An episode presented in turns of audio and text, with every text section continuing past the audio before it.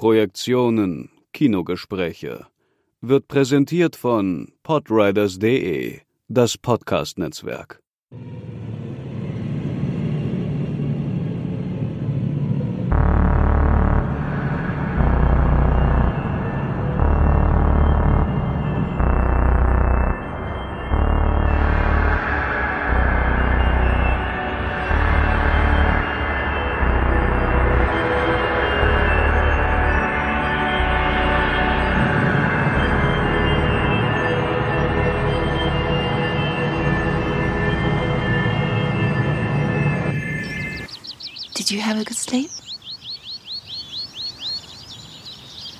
Just been having a lot of crazy dreams.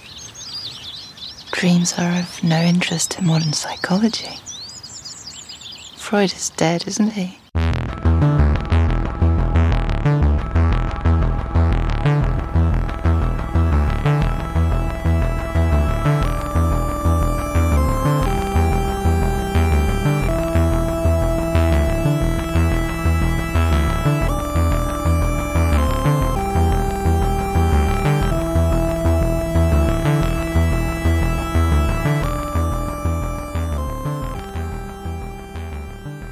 Hallo und herzlich willkommen zur ersten Episode der Projektion im neuen Jahr und wir hoffen, dass ihr alle gut in dieses neue Jahr gekommen seid, von dem wir alle doch hoffen, dass es besser wird als 2020, äh, wobei vom Aufnahmezeitpunkt aus betrachtet das Ganze ja nicht so doll aussieht, das was sich gestern vor dem Kapitol abgespielt hat weist ja eher darauf hin, dass das Ganze so beschissen weitergeht. Aber bleiben wir optimistisch.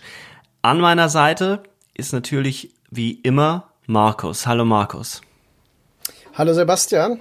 Es gab eine Zeit, da haben die großen namenhaften Regisseure die bürgerliche Gesellschaft mit ihren Filmen provoziert. Und da spricht man ja in dem Zusammenhang gerne von äh, Skandalfilmen. Ich nenne jetzt mal drei bekannte Skandalfilme. Es ist einmal Das Schweigen von Ingmar Bergmann von 1963, die 120 Tage von Sodom von Pasolini von 1975 und Bertoluccis Der letzte Tango in Paris von 1972. Auffällig, ist schon eine Weile her. Was ist das eigentlich Provokation im Film und gibt es das überhaupt noch? Und sind der Skandalfilm und die Provokation untrennbar? Fallen sie in eins oder ist es was anderes? Genau diese Fragen und noch viele andere Fragen, die sich um die Provokation herum sammeln, wollen wir heute mit einem Gast besprechen, nämlich mit dem Filmkritiker, Filmjournalisten, Autoren und Filmemacher Rüdiger Suchsland. Hallo Rüdiger. Hallo Sebastian, hallo Markus, freut mich sehr. Hallo, mich auch. Ich habe das Thema ja gerade ein bisschen eingeführt und ähm, drei sehr, sehr alte Filme, drei sehr alte Skandalfilme und wahrscheinlich drei der bekanntesten Filme genannt. Wenn man mal sehr leicht und seicht einsteigt in dieses Thema der Provokation, nicht allzu theoretisch, sondern erstmal so Intuition abklopft. Was sind denn die letzten wirklich großen Skandalfilme, an die ihr euch erinnert? Hm. Das ist gar nicht so leicht, glaube ich, weil äh, man ja den Eindruck hat, du hast es ja selber so anmoderiert, äh, dass das schon eine Weile her sei. Man hat ja den Eindruck, dass äh, es weniger Skandalfilme gibt. Ähm, ich äh, glaube, dass ja, du hast ja gesagt, Skandalfilme, äh, provozierende Filme sind halt die, die die bürgerliche Gesellschaft in irgendeiner Form provozieren. Und man muss wahrscheinlich dazu fragen, ob es das noch gibt bürgerliche Gesellschaft. Ob das nicht ein Konzept ist, was in, einem bestimmten, in einer bestimmten Weise sich überholt hat und heute nicht mehr funktioniert, um die Wirklichkeit zu beschreiben. Äh, und damit eben auch der Ort oder die Gegenposition wegfällt, die sich da noch provozieren lässt. Wir leben heute mal zwei Stichworte in einer postmodernen und sich selber liberal nennenden Gesellschaft. Und äh, das meint unter anderem, dass man everything goes, anything goes, dass alles möglich ist, deswegen jede Provokation mhm. schon automatisch eingemeindet ist. Und das meint auf der anderen Seite vielleicht auch, dass äh, man, äh, dass einem alles auch ein bisschen egal ist, dass es so eine Gleichgültigkeit herrscht. Denn Äh, zum Skandal äh, gehören die, die äh, etwas skandalisieren, die also reizbar sind. Das ist ja immerhin ein starkes Gefühl, auch bei der Gegenseite. Das muss man ja allen zugutehalten, die vielleicht gegen Bergmann, Bertolucci und Pasolini waren. Sebastian, du hattest ja es sehr konkret gefragt und äh, Rüdiger, ich würde dich jetzt mal fragen, kann man das nicht über Nat äh, Dau Natascha sagen? Dieses Jahr, äh, nee, letztes Jahr, Anfang letzten Jahres. Das war ja durchaus ein Film, der die Gemüter äh, erregt hat, auf unterschiedliche Weise, der auch aktuelle wunde Punkte scheinbar getroffen hat, äh, von der MeToo-Debatte, alle möglichen Bereiche, die tabuisiert sind mittlerweile betreffend. Ähm, wie sieht es mit Dau Natascha aus?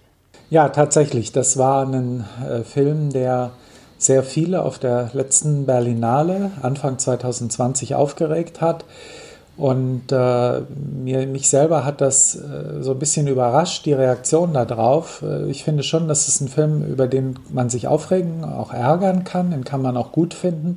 Allerdings äh, ist es so, dass zum einen, äh, ich glaube, viel des Ärgers eher dem Experiment als solchem galt. Wir müssen, glaube ich, gleich noch erzählen, worum es sich handelt.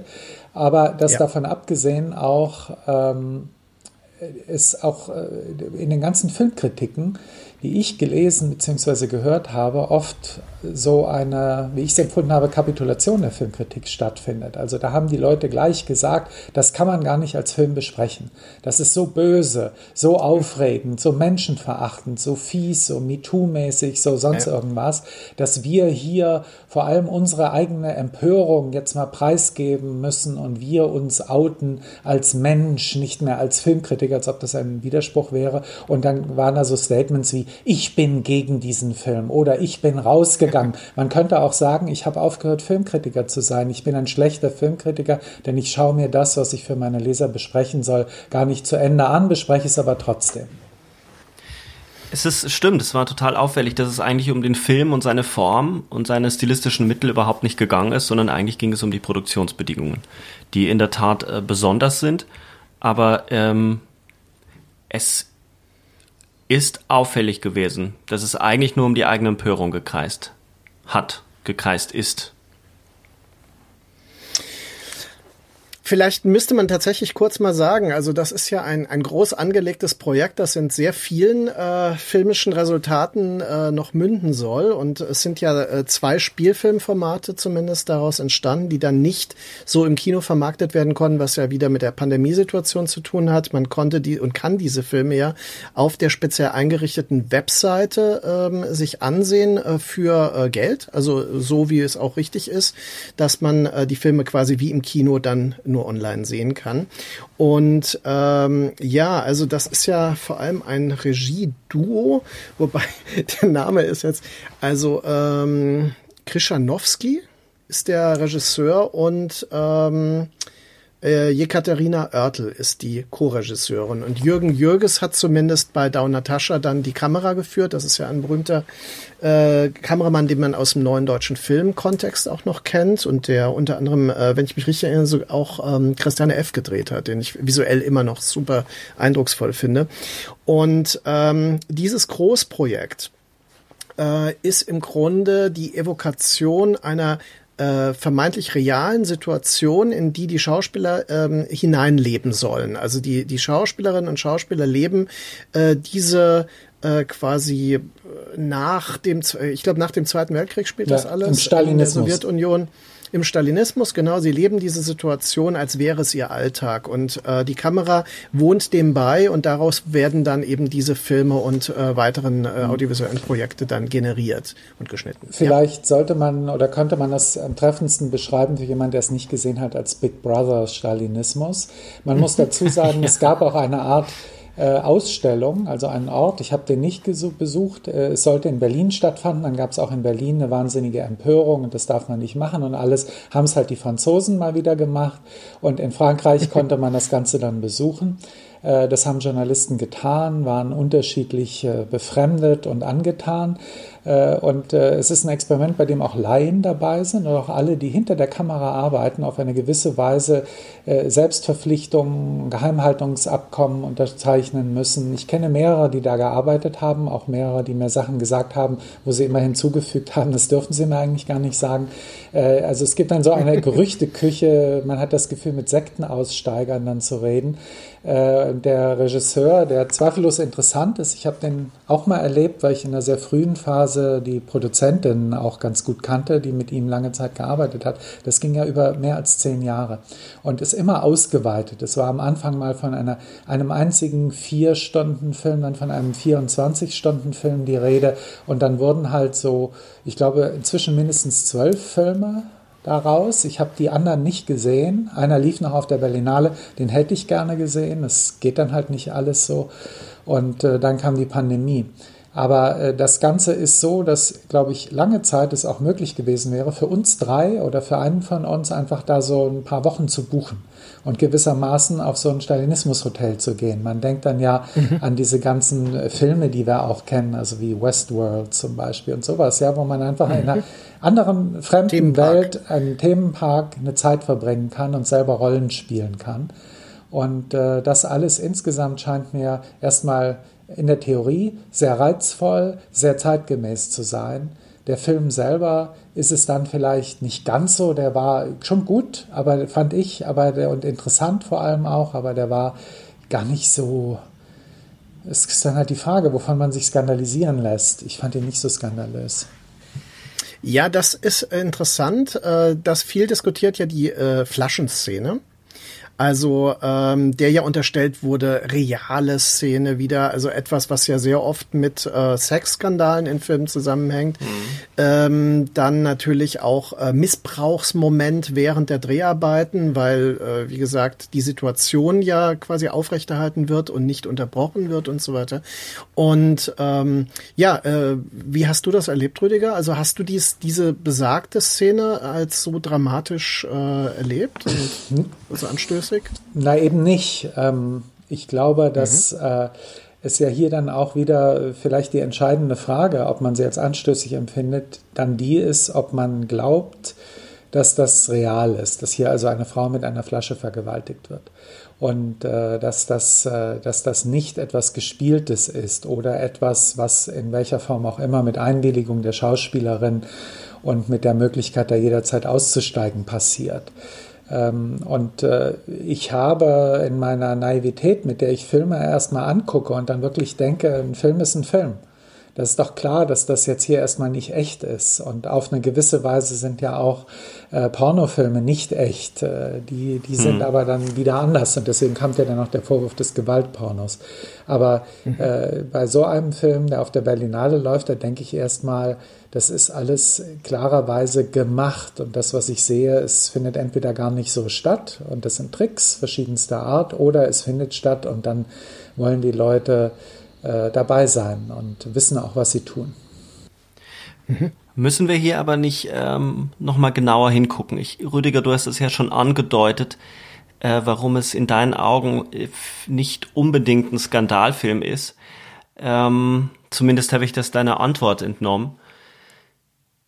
Der Skandal war ja kein filmischer Skandal, sondern eher ein moralischer Skandal, der die Produktionsbedingungen betroffen hat. Während wir ja bei Bergmann, bei Pasolini und bei Bertolucci wirklich von filmischen Skandalen sprechen. Dass die Filme selber, das, was sie erzählen, das wurde skandalisiert.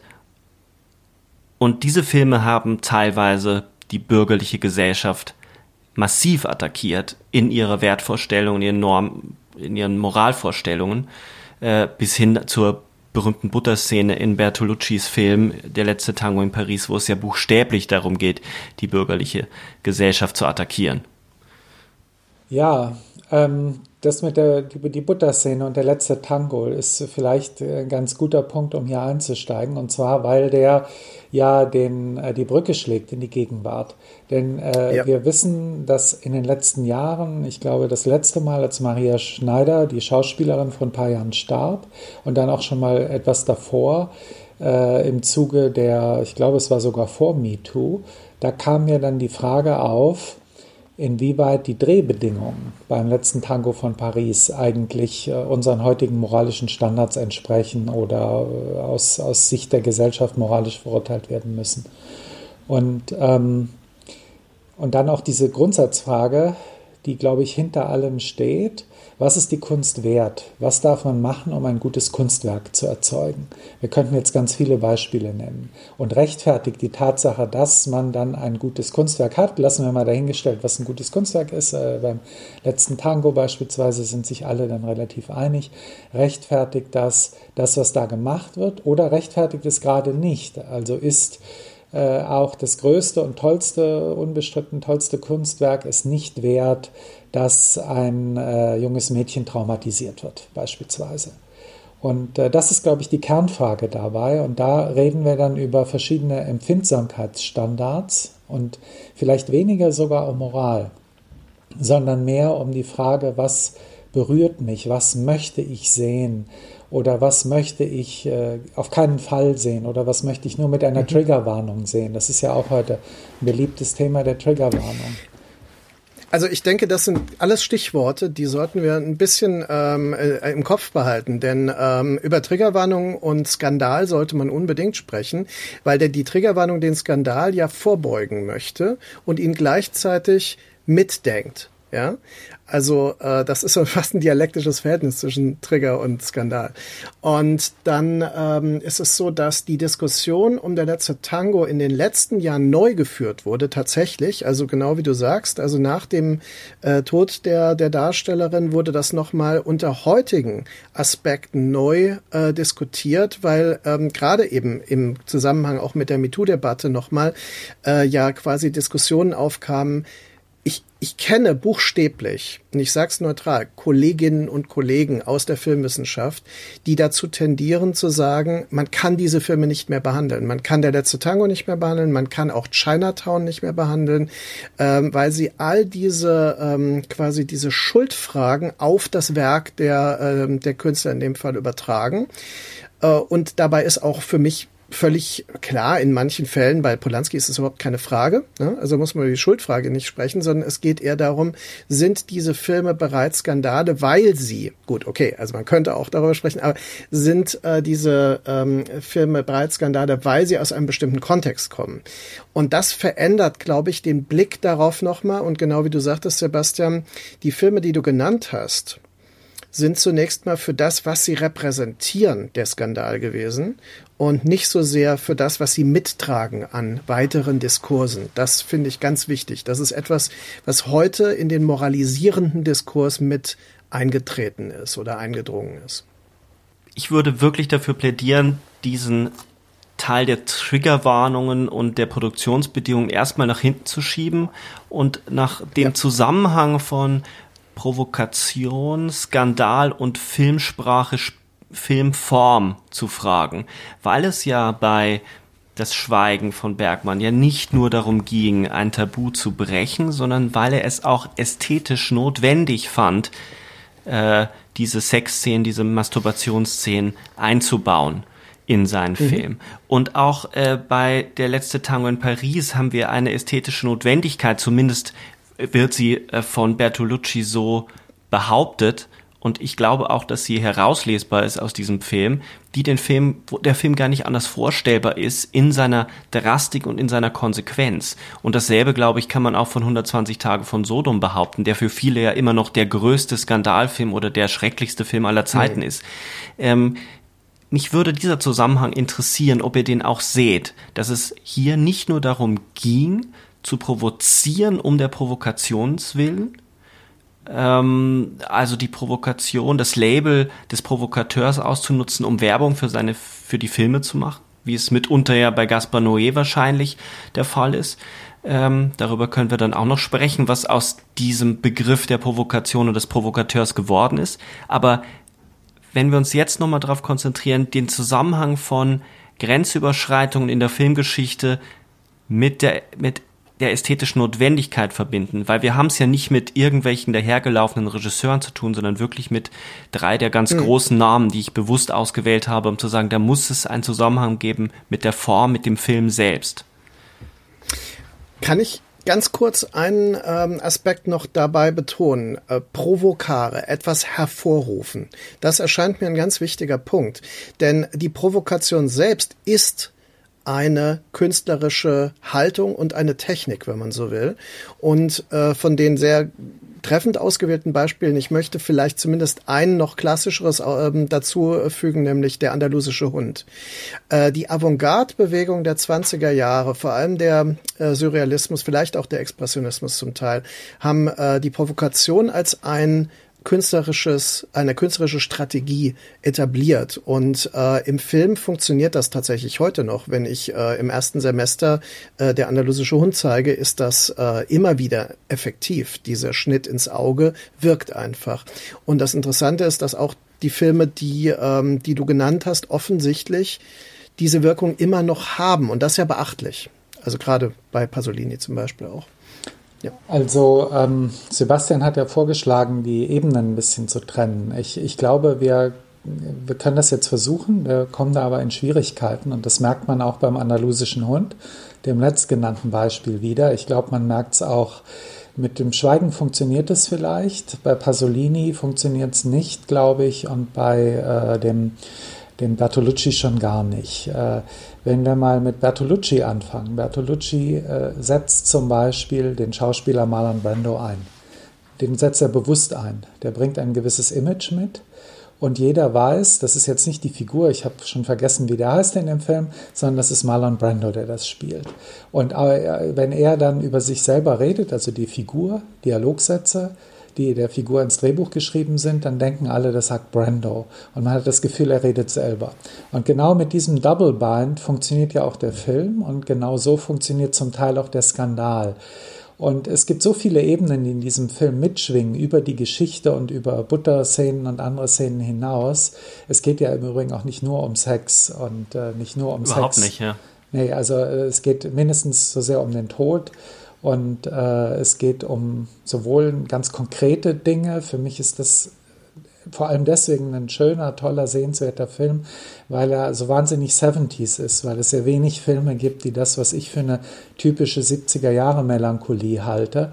Und die Melancholie dieser fünf Jahre nach der Revolution, der Gescheiterten von 68, weil der Film das in sich birgt alles und keine Hoffnung hat. Der letzte, der Tango, letzte Tango von Paris, ja, ja weil er keine genau. Hoffnung hat, weil er auf eine gewisse Weise ein sehr deprimierter Film ist. Und äh, das ist äh, interessant daran. Und das ist auch wunderschön auf eine gewisse Weise. Beim andalusischen Hund, um das früheste Beispiel zu nehmen jetzt unter den Filmen, da ist es ja so, da würde ich schon mal gar nicht von Provokationsästhetik sprechen, sondern von Schockästhetik. Das ist ein mhm. bestimmtes Mittel, ähm, die auch, der auch, das auch was mit Geschwindigkeit zu tun hat, mit Überraschung, eben dem Schock ganz wörtlich. Und so funktioniert das vermutlich auch, Markus, bei deinen Studenten, dass äh, die dann äh, einfach schockiert sind, weil sie überrascht werden, weil sie damit nicht rechnen mhm. und dann natürlich sich auch was vorstellen. Wir wissen alle, es wird eigentlich ein Kuhauge zerschnitten, aber wir denken, es ist ein Schnitt durchs Auge einer. Das ist ja Frau. heute für einige schlimmer, schlimmer als wäre es ein Mensch. Ja, äh, das ist es auch, aber die Kuh lebt ja nicht mehr. Es ist ja so Nein. geschnitten, für alle, die das wirklich noch nicht kennen, können Sie gleich auf YouTube nachschauen. Es ist ja so geschnitten, geschnitten, dass man denken muss, es ist das Auge einer Frau. Und, ähm, und durchschnitten übrigens vom Regisseur ja. selbst, das muss man auch noch bedenken. Mhm. Ja, und ähm, diese Schockästhetik, die knüpft natürlich an an die Avantgarde-Bewegung, du hast sie selber genannt, die Surrealisten, auch davor Dadaisten und so weiter. Und diese ganzen Avantgarde-Bewegungen, die so grob mit der Jahrhundertwende 1900 aufkamen, die haben natürlich von Anfang an wie vielleicht kann man das sogar sagen, dass auch vorher schon stattfand, aber die spätestens haben Kunst in einen gesellschaftlichen Zusammenhang gesetzt. Das heißt, es ging nicht um das Kunstwerk allein an sich, la pour la, was getrennt war von allem drumherum, sondern selbstverständlich ging es darum, äh, ein Kunstwerk so zu gestalten, dass es in der Gesellschaft bestimmte Sachen hervorruft. Und da sind wir jetzt beim Provozieren. Also, dass es mit der Gesellschaft kommuniziert und man hat auf Effekte hin Kunstwerke gestaltet. Und äh, auch die Sehbedingungen, die, die Veröffentlichungsbedingungen eines Kunstwerks daraufhin gestaltet und im Übrigen auch eine ganze Form von Erzählung um das eigene Kunstwerk herumgewoben. Also auch die Surrealisten haben, wie vor ihnen andere Bewegungen, Manifeste geschrieben und diese Manifeste veröffentlicht und die Kunst war dann oft eher die Beglaubigung oder gar Bebilderung des Programms, was schon vorher verkündet war. Und was für mich recht typisch ist. Äh, ich mache jetzt hier keinen langen Exkurs, aber was für mich äh, eine, eine Avantgarde-Bewegung unter diesen vielen, neben den Surrealisten und den Dadaisten ist, die ich besonders schätze, das sind wirklich die Futuristen, die unter Faschismus nicht nur Verdacht stehen, sondern einige von denen waren Faschisten, wenn sie nicht das zweifelhafte Glück hatten, schon im Ersten Weltkrieg getötet zu werden.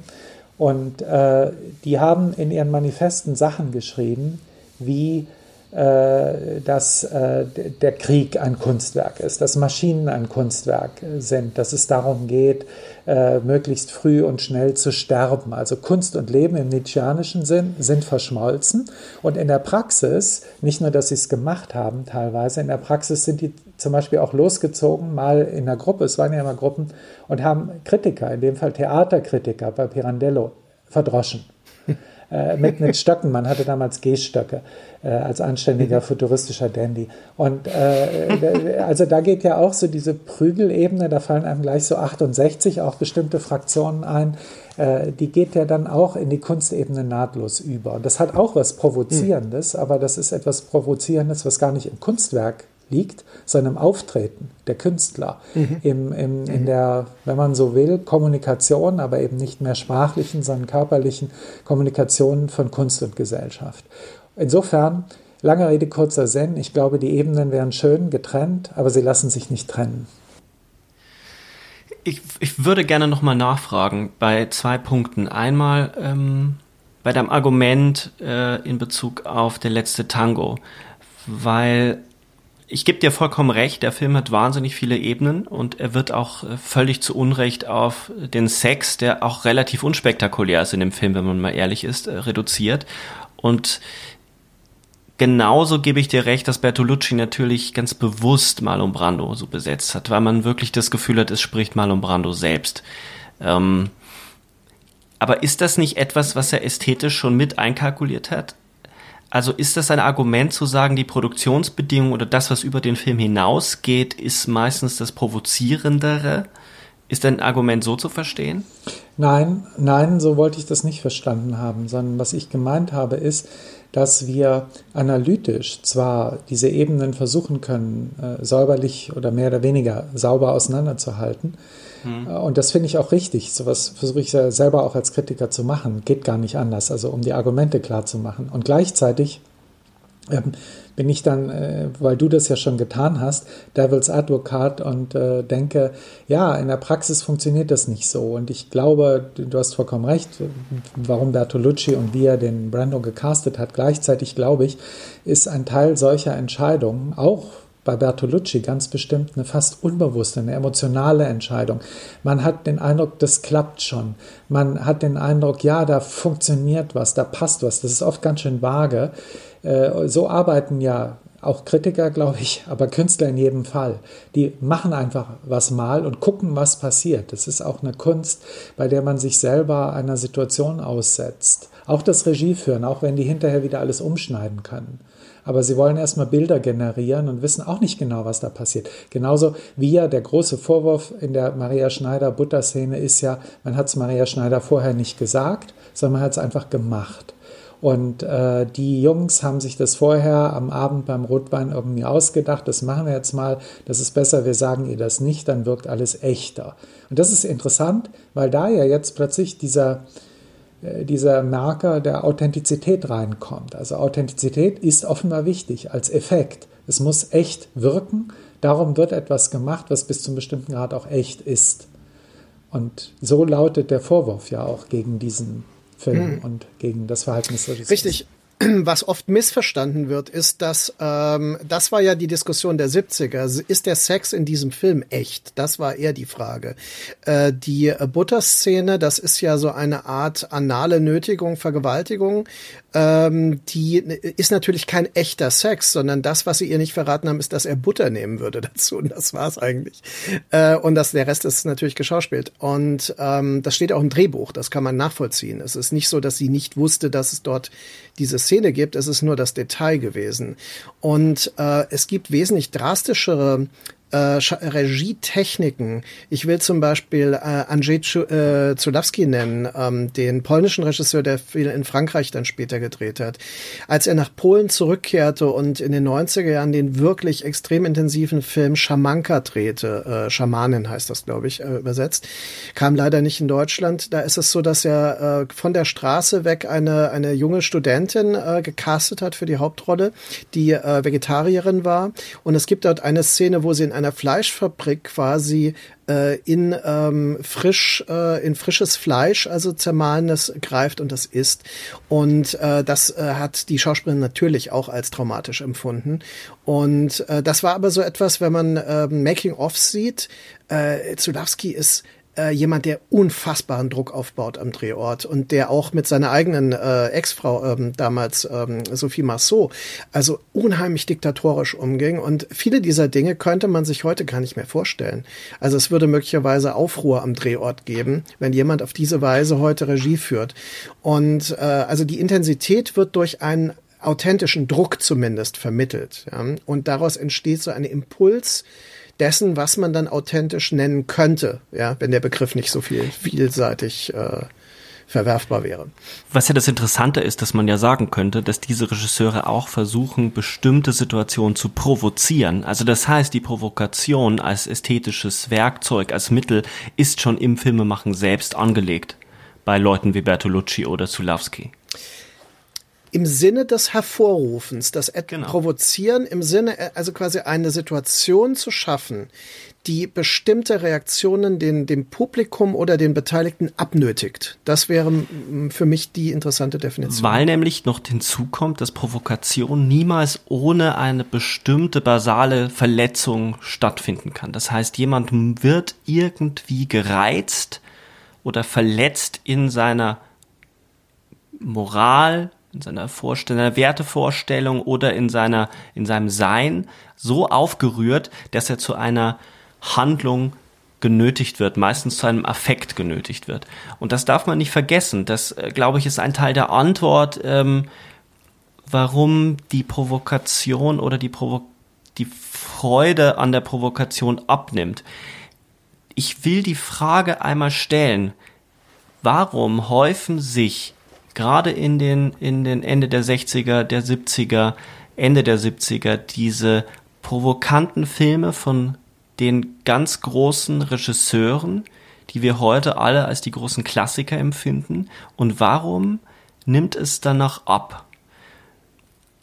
Jetzt mal unabhängig von dem, ob die Gesellschaft so überhaupt noch beschreibbar ist, aber als ästhetische Haltung, als ein Wille, Grenzen zu überschreiten, ich finde, man könnte überlegen, ob es einen Bruch gibt. Also ähm, ich glaube, es gibt einen Bruch und dann müssen wir gleich nochmal darüber sprechen, wo es den gibt und warum und wie es vielleicht weitergeht. Ähm, ich bin nicht sicher, ob sich Ende der 60er wirklich diese Filme häufen, weil mir scheint, wir haben das eigentlich schon in den 50ern. Und äh, wenn ich jetzt an die Sünderin denke, wenn ich jetzt auch an die Bergmann-Filme in den äh, Sommer mit Monika zum Beispiel und auch andere, äh, auch der, der wilde Erdbeeren war, glaube ich, seinerzeit ein ganz schöner Skandal.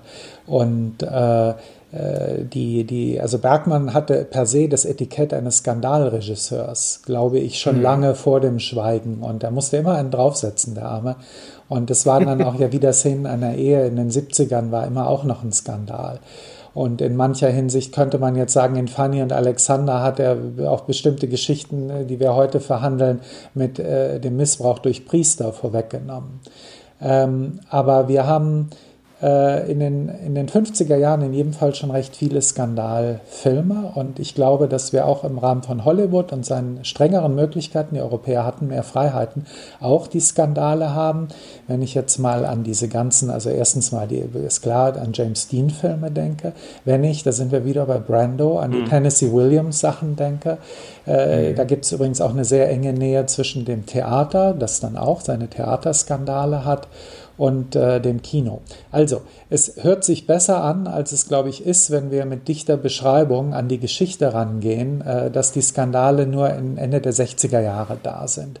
Warum es aber so beschrieben wird, ähm, das hat natürlich damit zu tun, dass Ende der 60er Jahre oder überhaupt in den 60er Jahren eine kulturelle Revolte in den Gesellschaften des Westens stattfindet.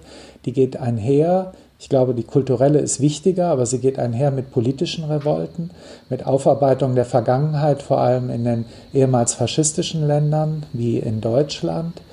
Äh, sie geht äh, dann aber auch einher mit neuen, ja, wie soll man das nennen, politischen Gründen, sage ich mal, äh, zu revoltieren, wie dem Vietnamkrieg, wie den Notstandsgesetzen äh, wie insgesamt im Umgang mit äh, der Jugendrevolte, also dem Bedürfnis der Jungen um Teilhabe und um Liberalisierung der Gesellschaft. Man müsste jetzt über Frauenbefreiung, auch über äh, frühe homosexuellen bzw. lesbisch-homosexuellen Rechte sprechen. Das geht ja da alles los. Und das spiegelt sich in allen Bereichen der Kultur. Musik ist da mindestens so wichtig wie Film, Literatur aber auch. Aber auch hier wird das alles mindestens schon sehr gut vorbereitet in den 50er Jahren. Literatur und Philosophie können wir jetzt an die Existenzialisten denken, wir können an Nabokov, Lolita, an solche Bücher, da fallen uns jetzt allen bestimmt mhm. noch schnell weitere ein, denken. Und insofern glaube ich, dass die Zeit nach dem Zweiten Weltkrieg eine einzige Abfolge, eine einzige Abfolge von Skandalen ist. Und äh, das Kino als das vielleicht wichtigste Medium dieser Zeit spiegelt das, repräsentiert das. Interessant ist, äh, wenn ich jetzt sage, es spiegelt das, dass diese Funktion des Kinos als Spiegel der Gesellschaft, als Spiegel der Diskurse vielleicht abnimmt, vielleicht nicht mehr so funktioniert. Und dass deswegen, das ist eine sehr spontane Vermutung, ich habe mir das nicht irgendwie vorher überlegt, äh, dass deswegen aber auch die Skandalfähigkeit und die Provokationsfähigkeit des Kinos abnimmt. Zum einen, weil das Kino verschwindet in eine virtuelle Ebene, selbst da, wo es realistisch sein will. Und das hat, glaube ich, dann technische Gründe, die was mit der Digitalisierung zu tun haben, die aber natürlich auch was mit dieser ganzen Sehnsucht unserer Gesellschaft nach Fantasy-Welten zu tun haben.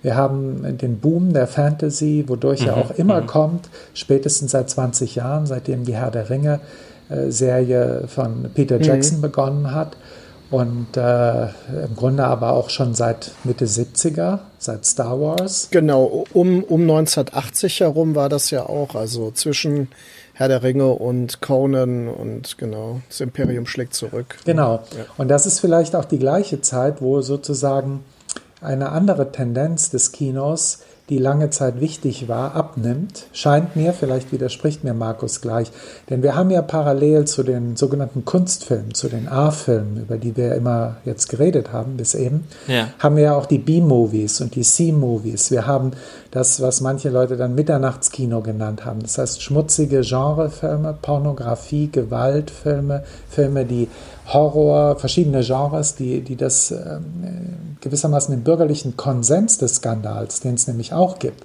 in dem sich ein Bergmann bewegt, überschreiten und negieren. Und diese Filme, äh, diese Filmemacher, die auch in den 60er Jahren dann vor allem anfangen und bekannt werden und in den 70ern, die äh, die verlieren möglicherweise so um 1980 auch den, letzten Dampf, den, den, die, die Edginess und die, das, das, wie soll man es nennen, die absolute Notwendigkeit, immer weiter, vielleicht auch die Fähigkeit, immer noch weitere Skandale zu provozieren. Ja, also äh, ich, ich würde da gerne ein paar Dinge zu sagen, weil ähm, also es gibt es, Ich denke, es verändert sich tatsächlich die Wahrnehmung des Mediums Film und damit die Qualität und die Dimension von Skandalen. Ähm, also ich gehe da total mit, wie du es beschrieben hast, Rüdiger. Äh, ich finde einen wichtigen Punkt. Nach den 70er Jahren haben wir eine langsame Überführung der Filmwahrnehmung in eine private Sphäre, also durch das Video, äh, VHS-Ära und danach DVD und so weiter, dann das Internet. Und je äh, mehr privatisiert äh, die Filmwahrnehmung wird, umso mehr spezialisiert sie sich und wird quasi in diesen Blasen wahrgenommen, von denen wir heute sprechen. Und äh, das verändert natürlich die Skandalisierbarkeit von Filmen, denn der letzte Tango in Paris oder meinetwegen vielleicht noch die 120 Tage von Sodom waren wirklich Filme, auch wenn sie nicht gesehen wurden von vielen Leuten, so wurde doch der Skandal wirklich in der Presse wahrgenommen und die Filme waren ein Begriff. Ähm, in meiner Recherche zum Beispiel, ich habe ja sehr viel über der Nachtportier auch gearbeitet, der ja auch als Skandalfilm dieser Zeit gehandelt wird.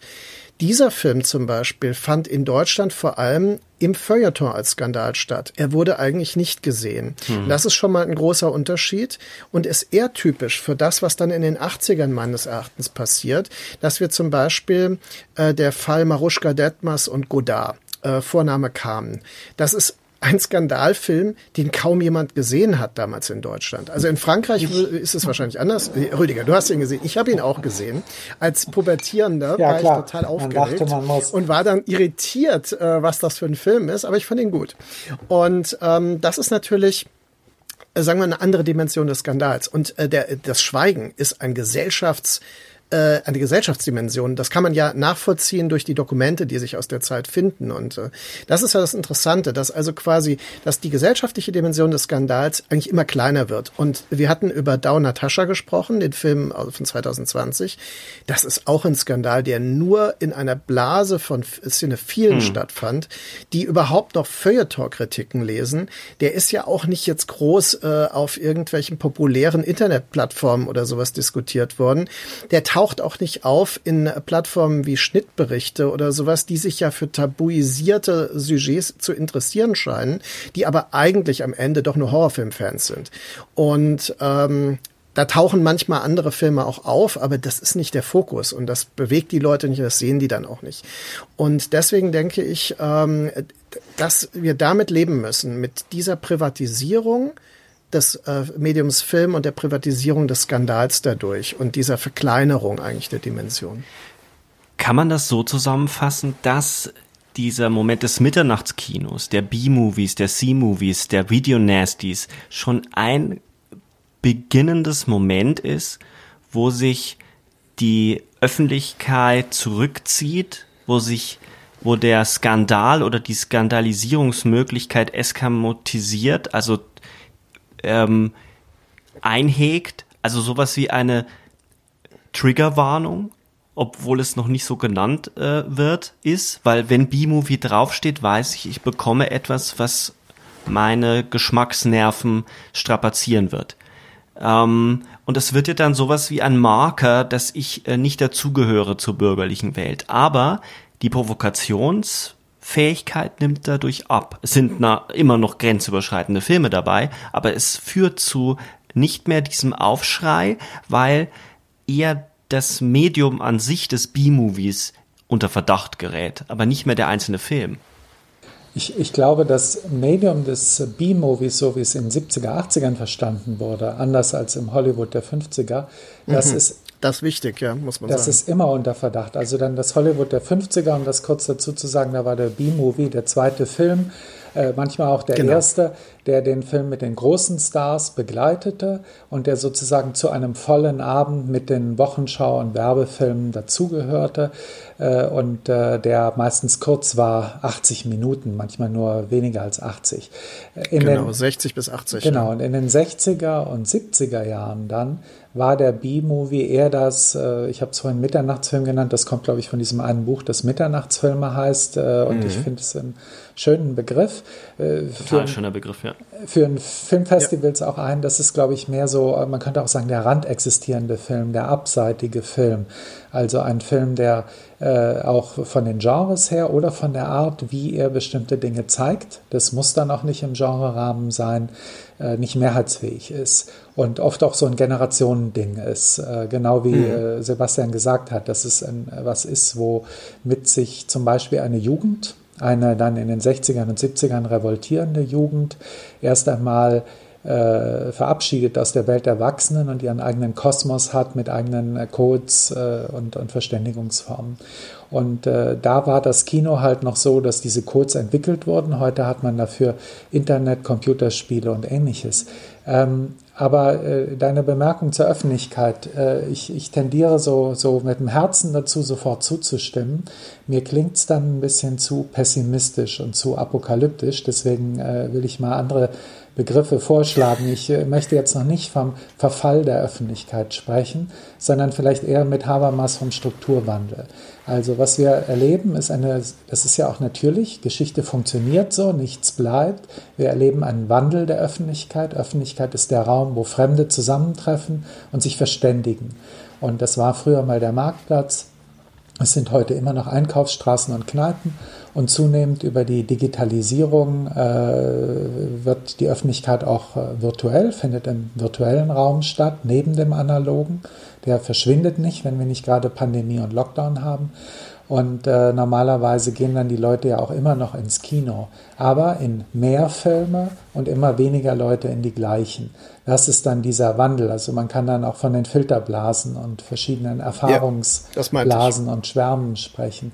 Ich glaube, dass wir allerdings dann doch mindestens noch in den 90ern, und dann müssen wir mal weiterdenken, ob das auch weiterhin noch stattfindet, immer wieder Filme haben, bei denen äh, dann in dem Sinn auch eine breitere Öffentlichkeit hergestellt wird. Also übrigens beim Fernsehen mit der Ausdifferenzierung der Kanäle. Da haben wir die Straßenfeger und das sind heute Fußballspiele, irgendwelche mhm. meistens schrecklichen Nachrichtenereignisse, äh, die ein oder andere Talkshow oder Merkel-Rede während der Pandemie, also immer noch so einzelne Sachen, die dann dazu führen, dass alle es gesehen haben und alle darüber reden können. Und das ist es das, was ich meine. Und das war der alte, äh, klassische, schon nostalgisch betrachtete Skandalfilm wie Das Schweigen. Das war dann ja auch ein Partygespräch. Joachim Fest genau. und Ulrike Meinhoff in Hamburg zusammen auf irgendeiner Verlegerparty haben sich dann über das Schweigen unterhalten. Das kann man sich so vorstellen.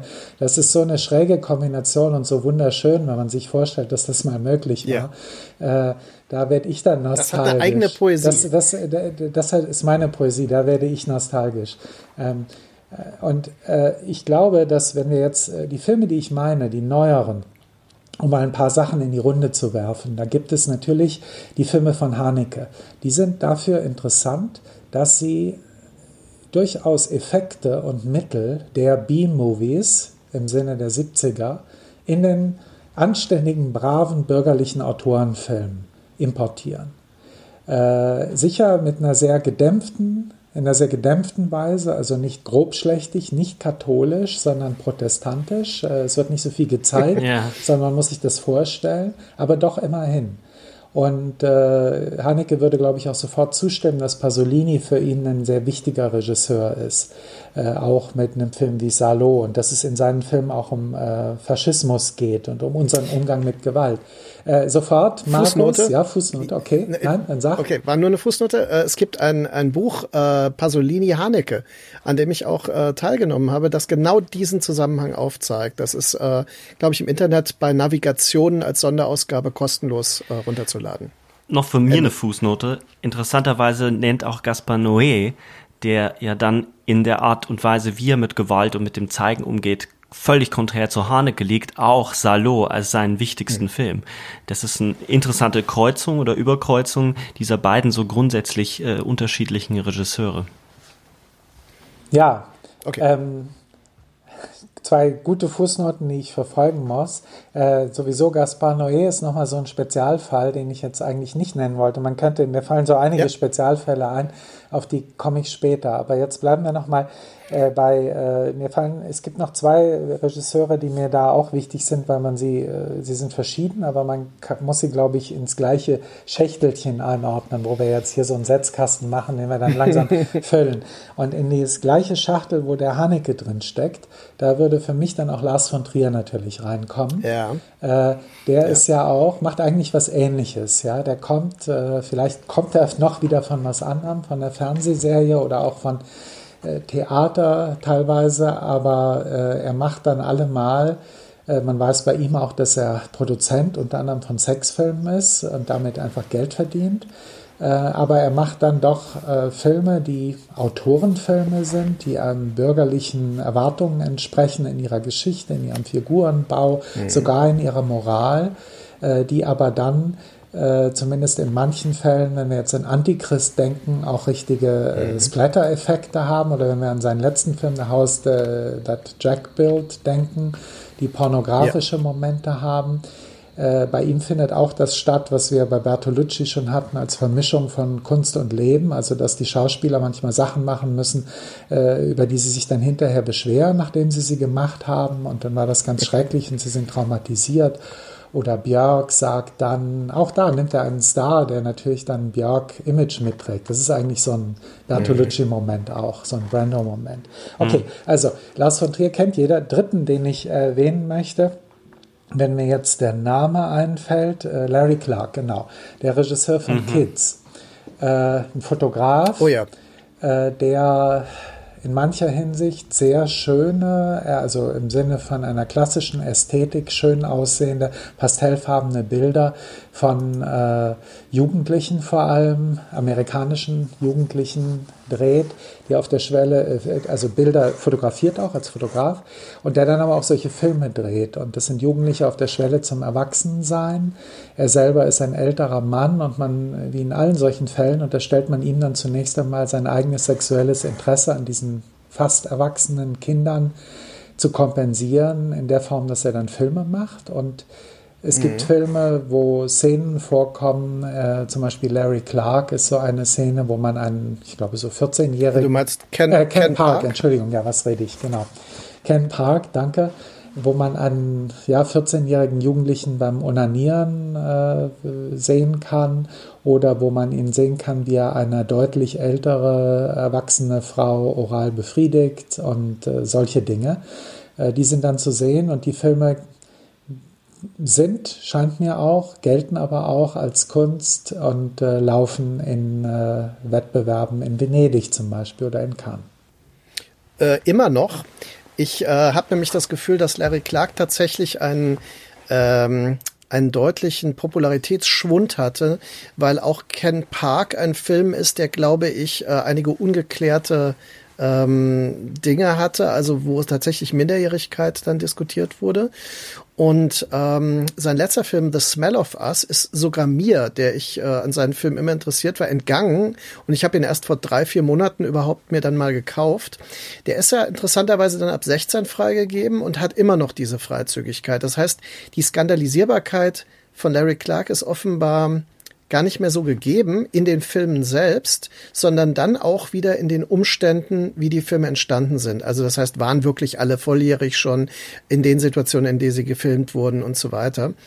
Und ich glaube, das hat sehr viel mit der Veränderung, darüber müssen wir sprechen, von Tabus zu tun, weil Tabus sich ja immer nach einer momentan sich formierenden Moral richten und nicht nach einer universalen Ethik. Mhm. Also das, was tabuisiert ist, lässt sich immer wieder neu definieren. Und äh, das ist etwas, was äh, mal mehr zutrifft, mal weniger. Und dann zum Beispiel auch bei einer Gesetzesänderung, wie äh, zum Beispiel bei dem Pädophilie-Paragraphen, äh, dass dann plötzlich der erste Schummädchen-Report von 1970 unter diesem Paragraphen strafbar wird und auch, glaube ich, mittlerweile auf Liste B zumindest ähm, äh, indiziert wurde als strafrechtlich verdächtig und ähm, ja, andere Filme dann äh, plötzlich neu gesehen werden oder David Hamilton zum Beispiel äh, völlig, ähm, ja, äh, un ein unmöglicher Künstler wurde im Nachhinein. Ja. also der ja äh, gerade minderjährige Mädchen äh, als Akte fotografiert hat, wenn auch sehr ästhetisch überhöht oder auch kitschig, wie manche sagen, ist es so, dass ähm, allein die Sexualisierung des minderjährigen Körpers plötzlich indiskutabel und inakzeptabel erscheint.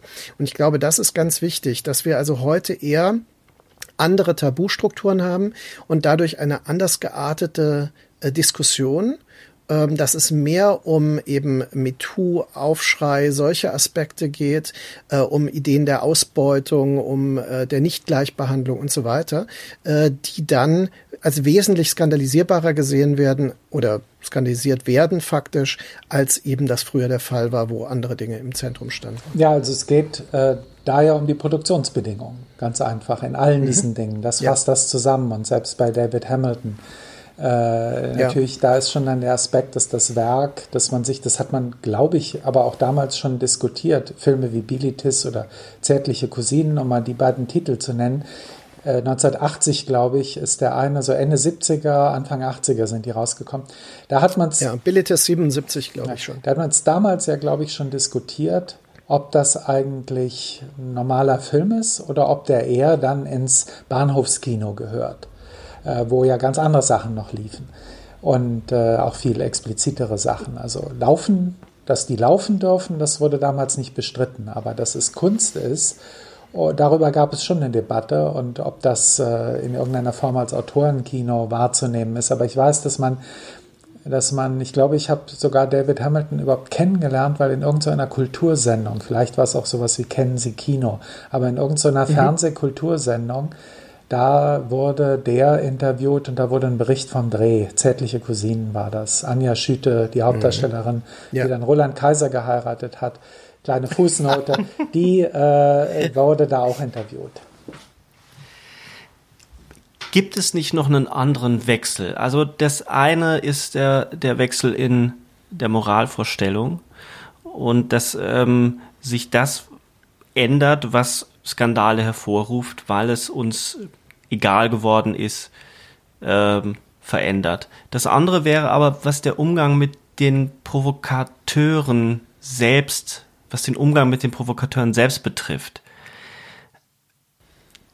Diese drei Regisseure gelten ja auch als Provokateure, sie werden auch so vermarktet ähm, vielleicht am wenigsten Haneke, den, bei dem die Vermarktung noch mal ein bisschen anders funktioniert, aber bei Lars von Trier hat man schon das Gefühl, dass es angefangen bei Idioten, was vielleicht der erste große Skandal bei ihm war, ähm, darf man mit äh, Behinderten so umgehen, darf man so mit denen drehen, auch wiederum die Produktionsbedingungen, aber auch eben eine sehr explizite Sexszene enthält äh, mhm. und die damals zum Skandal 1998 geführt hat. Und seitdem klebt an ihm ja das Label, er ist der Provokateur, ein gefährlicher Filmemacher, äh, irgendwo mal gelesen, der gefährlichste Filmemacher der Welt, äh, solche äh, dümmlichen Titel.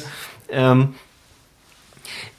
hat sich das nicht auch geändert? Also finde vor allem bei Larry Clark, wo man, äh, finde ich, schon irgendwann das Gefühl hat, der hechelt so diesem, dieser, dieser Erfüllung hinterher. Ich mag äh, seine Filme durchaus auch. Ich finde Kids äh, immer noch beeindruckend, wie, wie er diese, diese Lebenswirklichkeit in New York dieser Jugendlichen und einfängt und wie nihilistisch dieser Film ist. Und trotzdem habe ich bei ihm nie das Gefühl, äh, mich bei ihm nie das Gefühl verlassen, dass da jemand dieser Provokationserwartung hinterherläuft. Also hat sich da auch was verändert, dass gar nicht so viel auf dem Spiel steht für diese Leute, die provozieren, also dass sie am Ende ja gar nicht verboten werden oder ausgegrenzt werden, sondern dass es eher die Hoffnung ist, dadurch Aufmerksamkeit zu bekommen und vor allem Aufmerksamkeit zu behalten, weil es ein Marketing-Tool geworden ist. Ja, also ich, ich glaube, man muss, wenn man provozieren will, wahrscheinlich heute etwas anderes provozieren als vor 40 Jahren. Man muss eher den liberalen Konsens provozieren. Damals wäre, war es der heutige liberale Konsens, der eine viel klassischere, ich sage es jetzt nochmal, bürgerliche Gesellschaft, die grundsätzlich konservativ war, provoziert hat. Ähm, damals hat man ja schon äh, irgendwie Heinrich Böll einsperren wollen, weil er im Spiegel äh, was Positives über Ulrike Meinhof geschrieben hat. Und der war da ungefähr zur gleichen Zeitpunkt Nobelpreisträger. Oder man hat Willy Brandt, der Kanzler war, als genau, Vaterlandsverräter ja. beschimpft. Ja? Das, mhm. ist, das ist die Gesellschaft, von der wir reden. Da funktioniert ein Skandal ja auch sehr leicht und sehr berechenbar. Das ist heute schwieriger. Ich glaube aber, dass wir heute äh, natürlich, wenn ich dran denke an so einen Film wie Baise-Moi, äh, der hat, äh, wann war der? 2000, 2002, sowas um den Dreh. Der hat natürlich einen Skandal ja verursacht, wurde auch als Skandalregisseur, als Skandalfilm besprochen von einer Frau, Virginie Despentes, die bis heute Romane schreibt und in Frankreich eine sehr wichtige, bekannte, mhm. im weitesten Sinn auch zum dortigen Konsens gehörende Autorin ist, wobei sie ja. schon eine Konsensstörerin auch ist, also in dem Sinn auch eine Provokateurin, aber eben wieder eingemeindet als die unsere liebste Provokateurin. Äh, die macht aber keine, ja, sie ist halt die macht keine Filme Kunstpunk. mehr. Genau, die macht halt keine Filme ja. mehr. Mhm. Und ich glaube, das Interessante ist auch äh, nur so äh, Zwischenthese, das Kino provoziert viel mehr als die Literatur. Wenn man nicht gerade Littell heißt, ja, mhm. oder Wellbeck.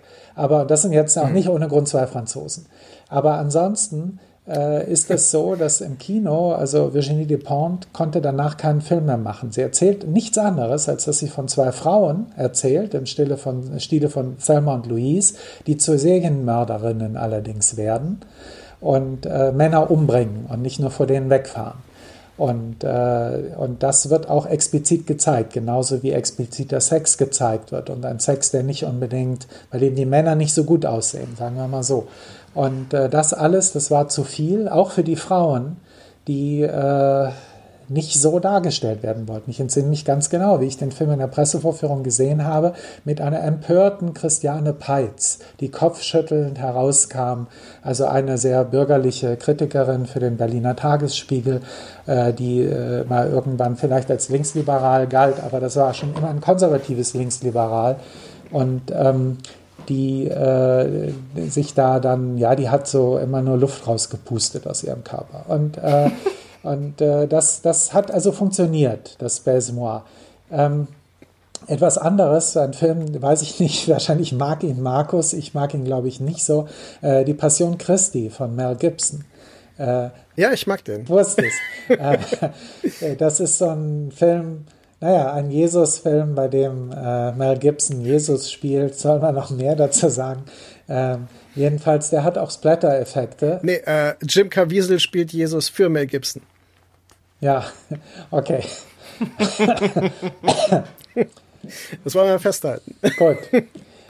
Und äh, ja, und der, der, also da ein, ein Film mit auch mit Splatter-Effekten, die äh, die dann, äh, glaube ich, in irgendeinem Sinn sehr christlich äh, eingemeindet werden. Und in Amerika, in den USA, ist dieser Film auch sehr anerkannt als ein Statement, ein echtes Herzensstatement des Darstellers. In äh, Deutschland oder in Europa hat man ja drüber gelacht.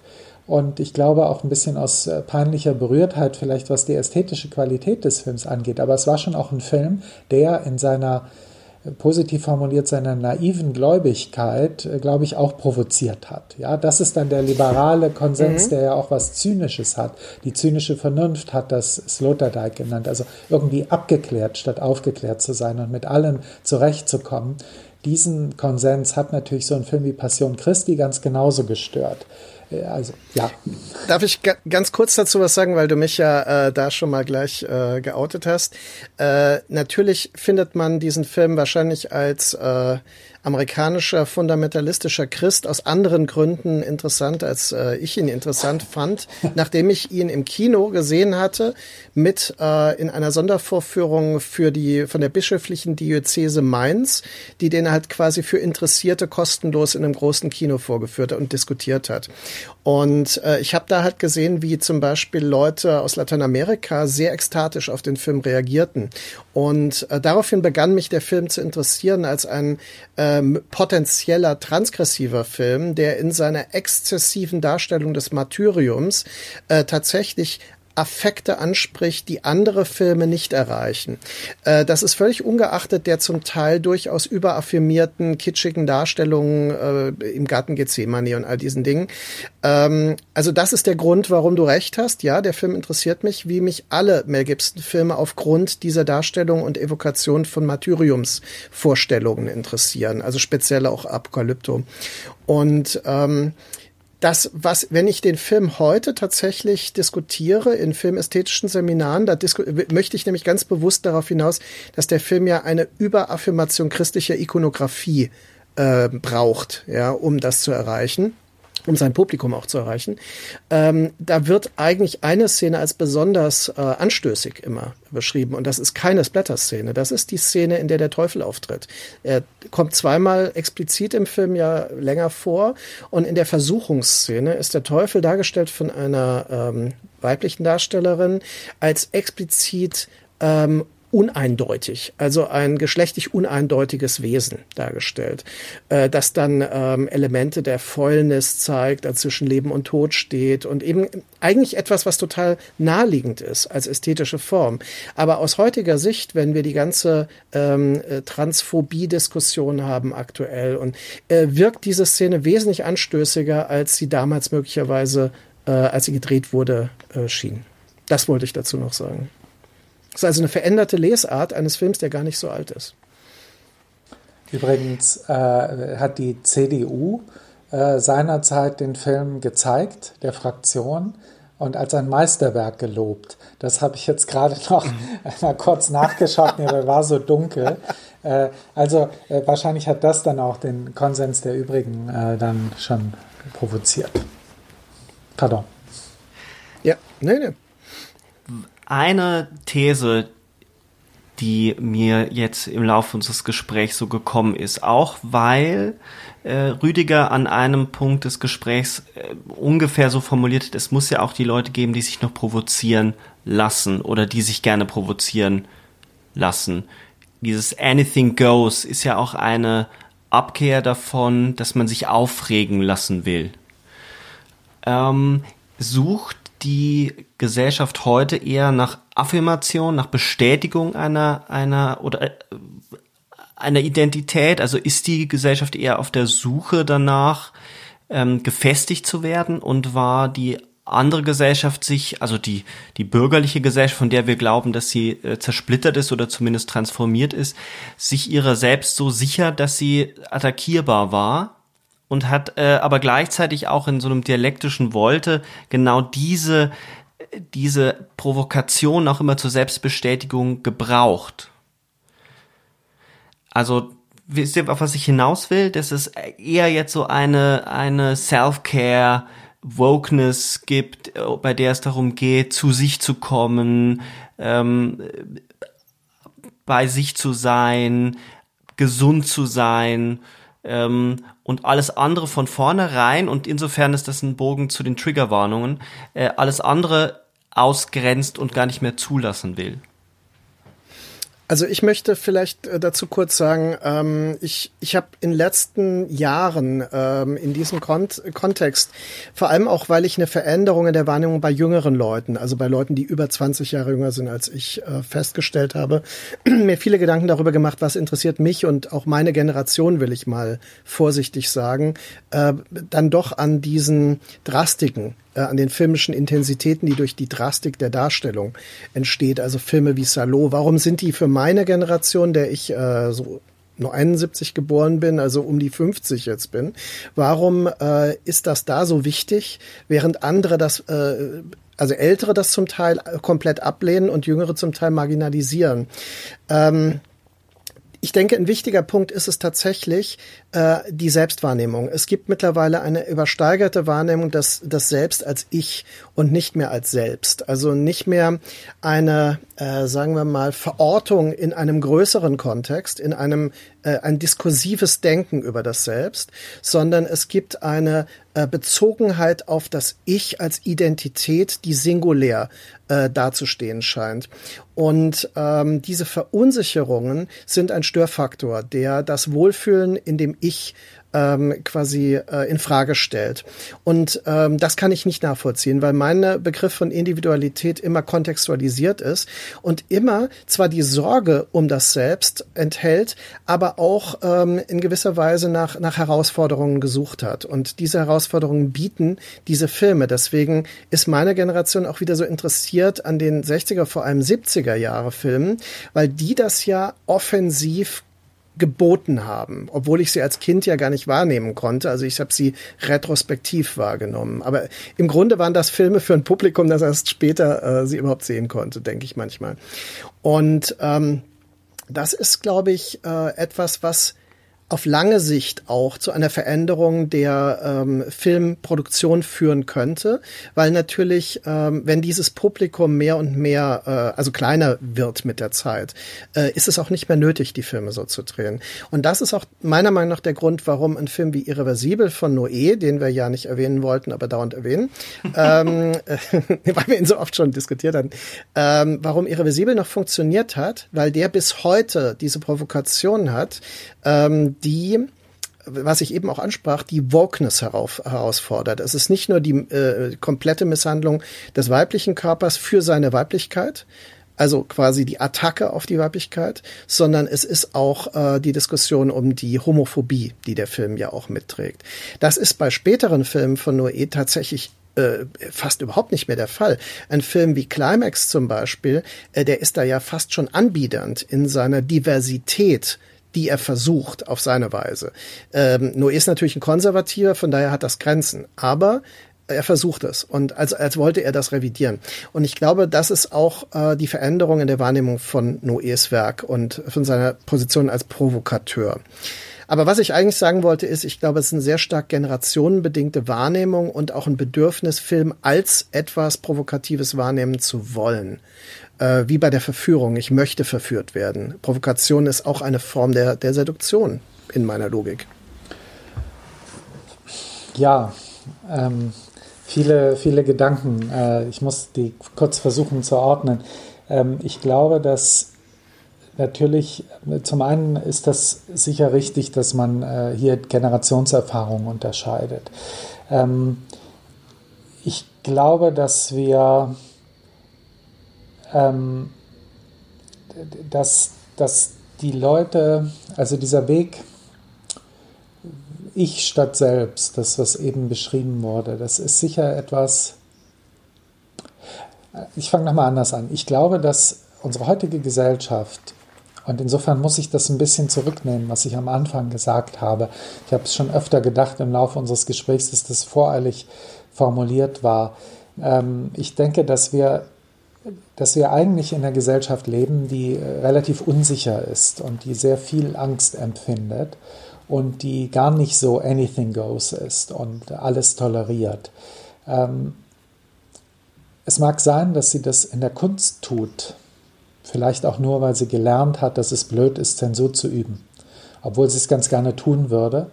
Und sie tut es ja dann auch in anderen Bereichen in der Ernährung, hm, hm. im körperlichen Aussehen und Erscheinungsbild, auch im modischen Erscheinungsbild von Menschen.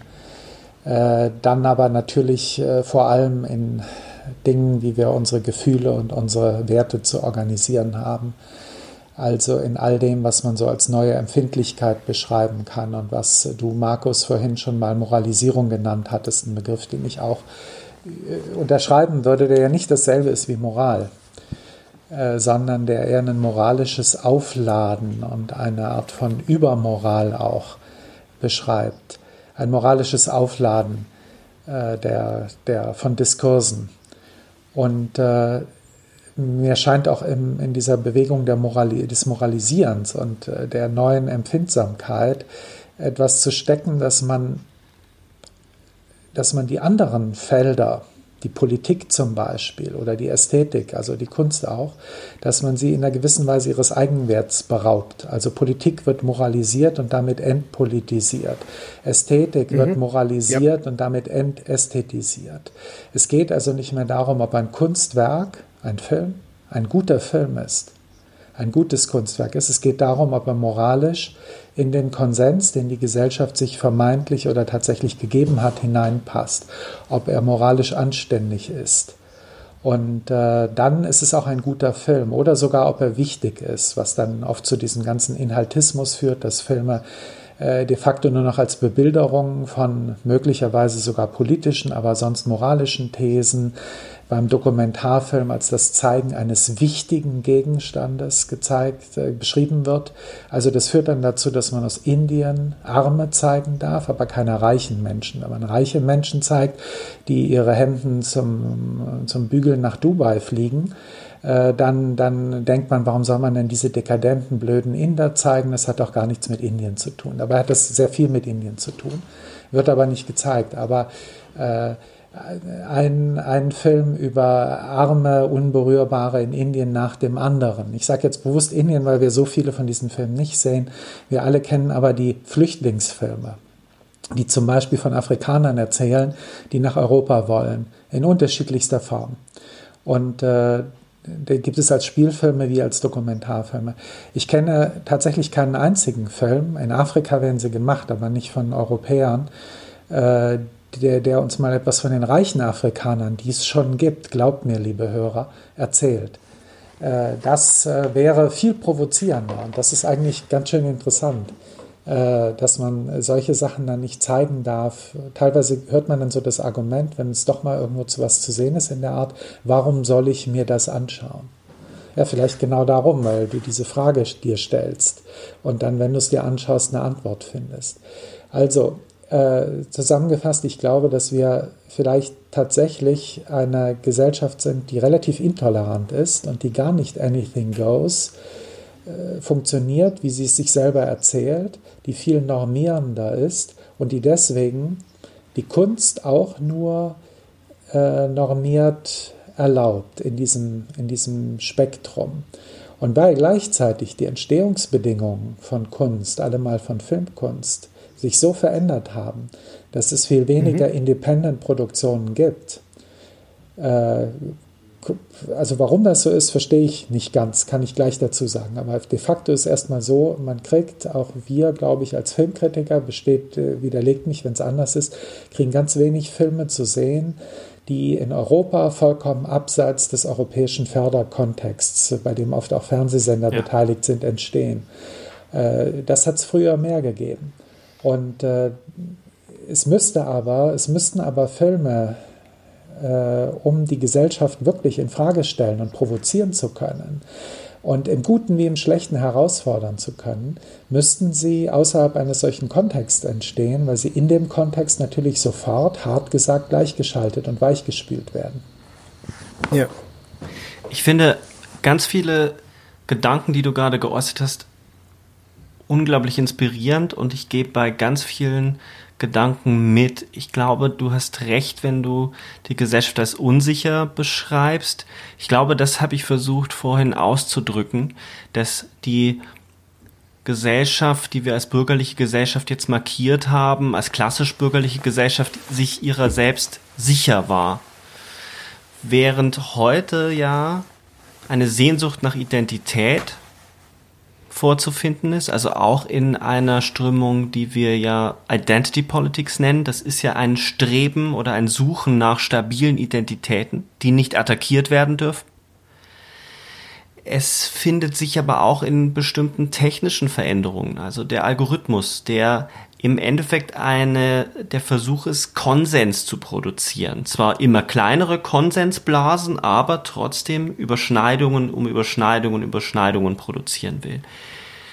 Ähm, es ist auch zu finden in äh, dieser Bewegung oder in dieser Entwicklung der Influencer, die sich ja immer ähnlicher werden und die dir Produkte oder die den Menschen Produkten anbieten, also mich interessieren die alle nicht, aber äh, die wichtig und gut sind und nur dann kann man eben einen guten Körper haben, schön sein oder dabei sein. Aber es ist alles etwas, was nach Konsens ruft. Und es gibt ähm, einen äh, Philosophen, der für mich immer sehr wichtig war und immer noch wichtig ist, nämlich Jacques Rancière, dessen ganze Philosophie, äh, politische Theorie, ähm, den Konsens ablehnt als etwas, was Politik zerstört, weil es für ihn bei Politik darum geht, die geregelt, den geregelten Ablauf zu unterbrechen und eine andere, er nennt das Aufteilung des Sinnlichen, was ich sehr schön finde, herzustellen. Und ich finde, dass ähm, das für mich immer eine Antwort war, was mich jetzt, und ich bin jünger als ihr, ich bin jünger als Markus, weil Markus so gesprochen hat von allen, die 20 Jahre äh, jünger sind oder so.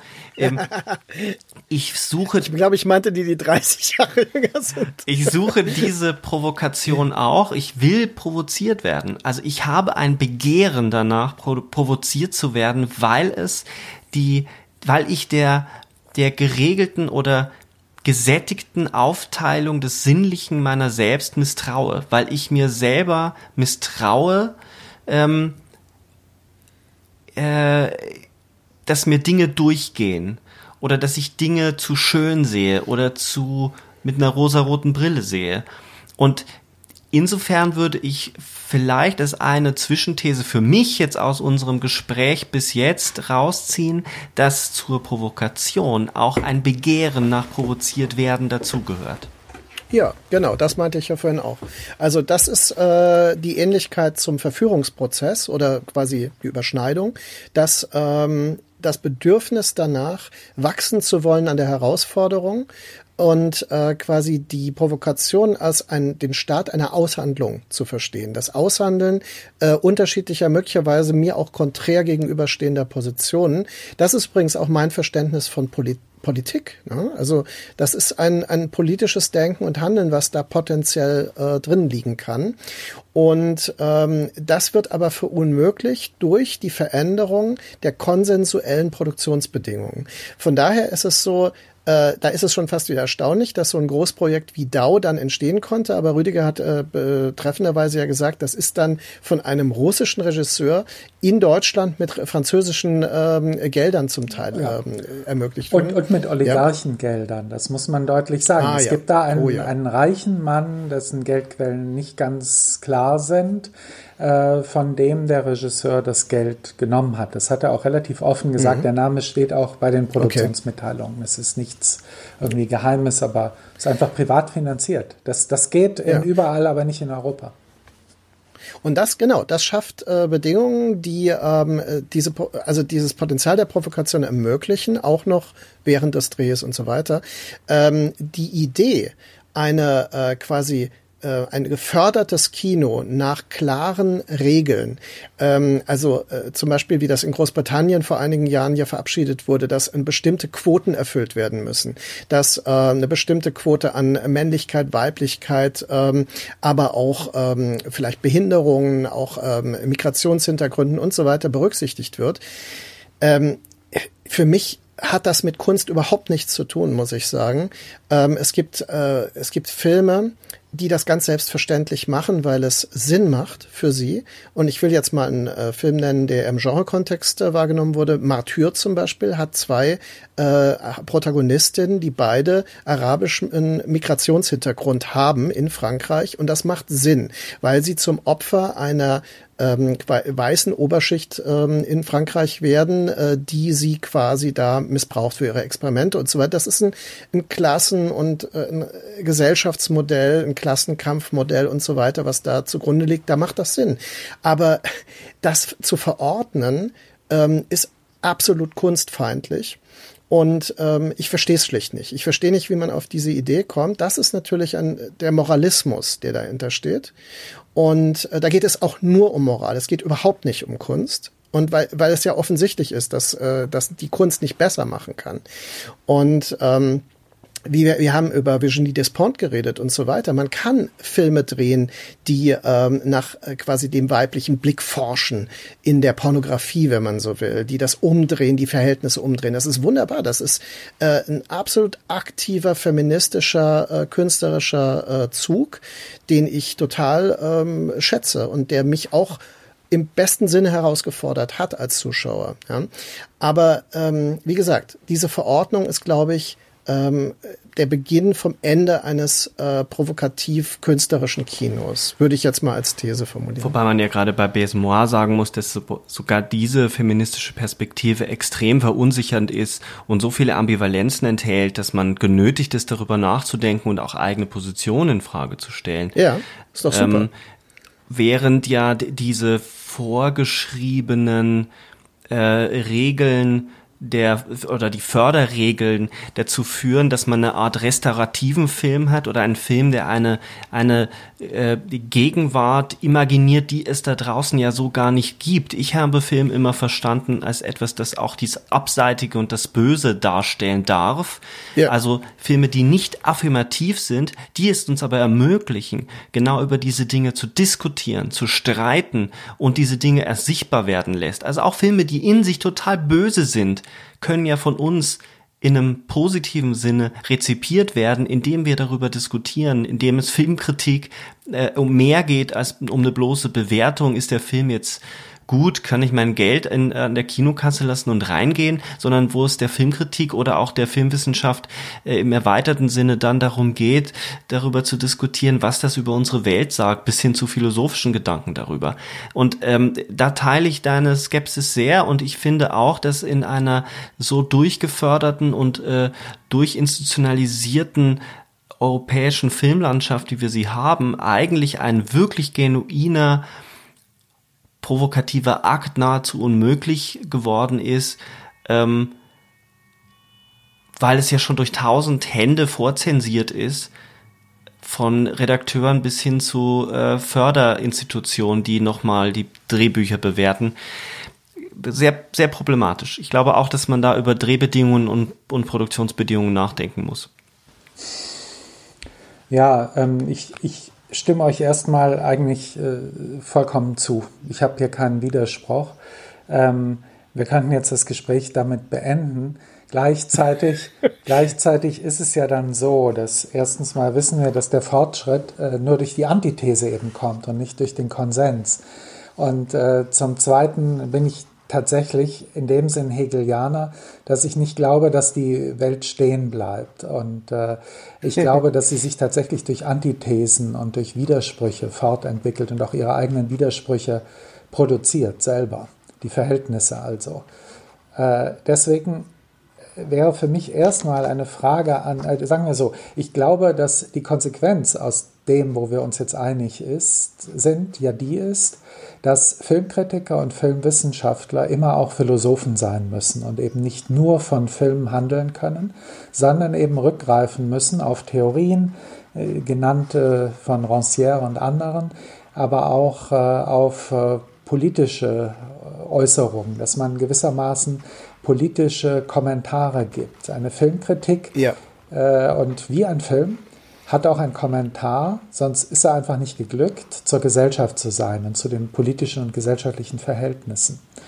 Und mhm. äh, deswegen äh, frage ich jetzt erstmal euch, ob wir nicht eigentlich sagen müssen, dass das, was wir jetzt die ganze Zeit als eine liberale, bürgerliche und demokratische Gesellschaft beschrieben haben und wir alle, du hast so anmoderiert, Sebastian, dass gestern dieser sogenannte Sturm auf das Kapitol äh, mhm. in den USA stattfand. Ich glaube nicht, dass einem von uns dreien das besonders gefallen hat.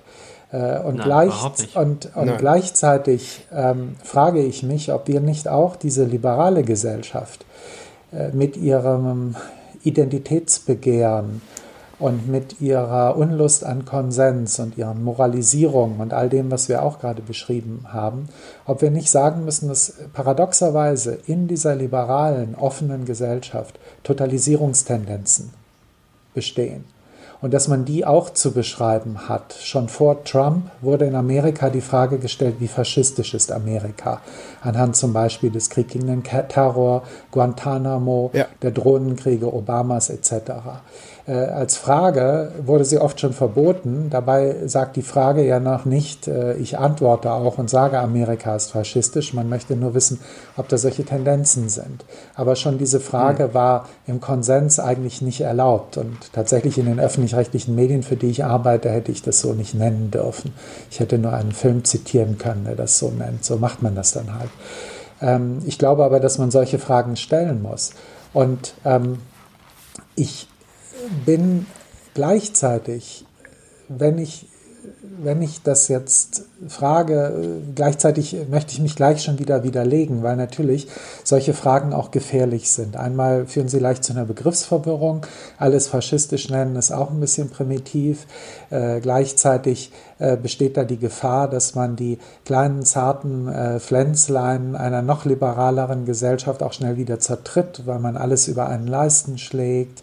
Gleichzeitig äh, profitieren wir davon und können auch diesen Podcast machen, weil wir eben nicht in einer faschistischen Gesellschaft leben mit einer Gestapo, die das ja. gleich abhört und vielleicht hm. diesen Podcast aus dem Netz nimmt und wir kennen Länder, wo es so ist. Also hm. äh, insofern äh, kann man da auch gleich die Gegenargumente mit einspeisen. Trotzdem müssen wir nicht schärfer härter, kritischer und dann eben auch provozierender und skandalisierender über unsere eigenen Verhältnisse reden und weniger mitmachen, weniger äh, nett sein zu denen, die wir eigentlich auch nicht nett finden, sondern mindestens langweilig und doof, vielleicht schlimmer. Äh, müssen wir nicht viel stärker selber lernen, wieder Provokateure zu werden? Also ich finde das einen extrem wichtigen Ansatz, äh, wo ich auch hoffte, dass wir in dieser Sendung, ähm, das ist ja jetzt so langsam das Ende, denke ich, dass wir da auch hinkommen, weil ähm, meine Frage wäre sonst explizit gewesen. Ähm, wir reden über provokative Kunst, provokative Filme. Muss nicht die Filmkritik ein Potenzial der Provokation bewahren und auch die Filmwissenschaft? Ähm, das ist im Grunde auch der Mut, der dem äh, zugrunde liegen muss, um in neue Bereiche vorzudringen. Es kann nicht äh, sein, dass der Konsens äh, das äh, quasi das Ziel war und ist und wir damit gewissermaßen uns zufrieden geben. Äh, konsensuelles Denken ist zugleich natürlich langweiliges Denken. Und ähm, natürlich kann man anhand von Filmen Thesen entwickeln, die Gegenwart reflektieren, die Gesellschaft reflektieren, äh, die zu einer zu provokativen Schlüssen führen können. Natürlich kann man äh, Konzepte und auch wissenschaftliche Begrifflichkeiten äh, hinterfragen oder neu definieren, die selbstverständlich zu Widerspruch führen können, zunächst oder vielleicht äh, auch auf lange Sicht. Und ähm, aber all diese Dinge halte ich tatsächlich für genauso notwendig, wie wir eine provokative Kunst weiterhin brauchen. Äh, Rüdiger, ich gebe dir recht. Ich denke auch, dass antithetische Denken, ähm, es wird das immer geben. Es wird immer Leute geben, die diesen Mut haben. Und, das habe ich aber nicht äh, gesagt, Markus. Ich habe nur gesagt, äh, mhm. man bräuchte das. Aber ob es das wirklich geben mhm. wird, diese optimistische Prophezeiung, ah, okay. Mhm. die hast du von mir nicht ja. gehört. Ich habe eher Angst, nee, dass es das äh, nicht okay. gibt. Äh, okay, dann möchte ich dazu was ergänzen. Ich äh, denke, das wird es geben, aber in marginalisierten Bereichen. Denn ich habe ja gerade eine Positionenfolge gemacht mit, also das ist ja unser Sonderformat, wo wir so One-on-One -on -one sprechen, mit dem Filmemacher und Künstler äh, Andreas Marschall. Und er hat was sehr Interessantes gesagt, als ich ihn fragte, äh, wie hast du den Film Masks? Der ist ja überhaupt nicht mit öffentlichen Mitteln produziert. Wie hast du diesen Film äh, umsetzen können? Das ist ein, ein kinotauglicher Spielfilm, der komplett mit im Grunde privaten und einigen Distributionsgeldern entstanden ist. Und er hat gesagt, ich habe ihn quasi mit Gewalt produziert. Also es war sein wörtlicher Ausdruck.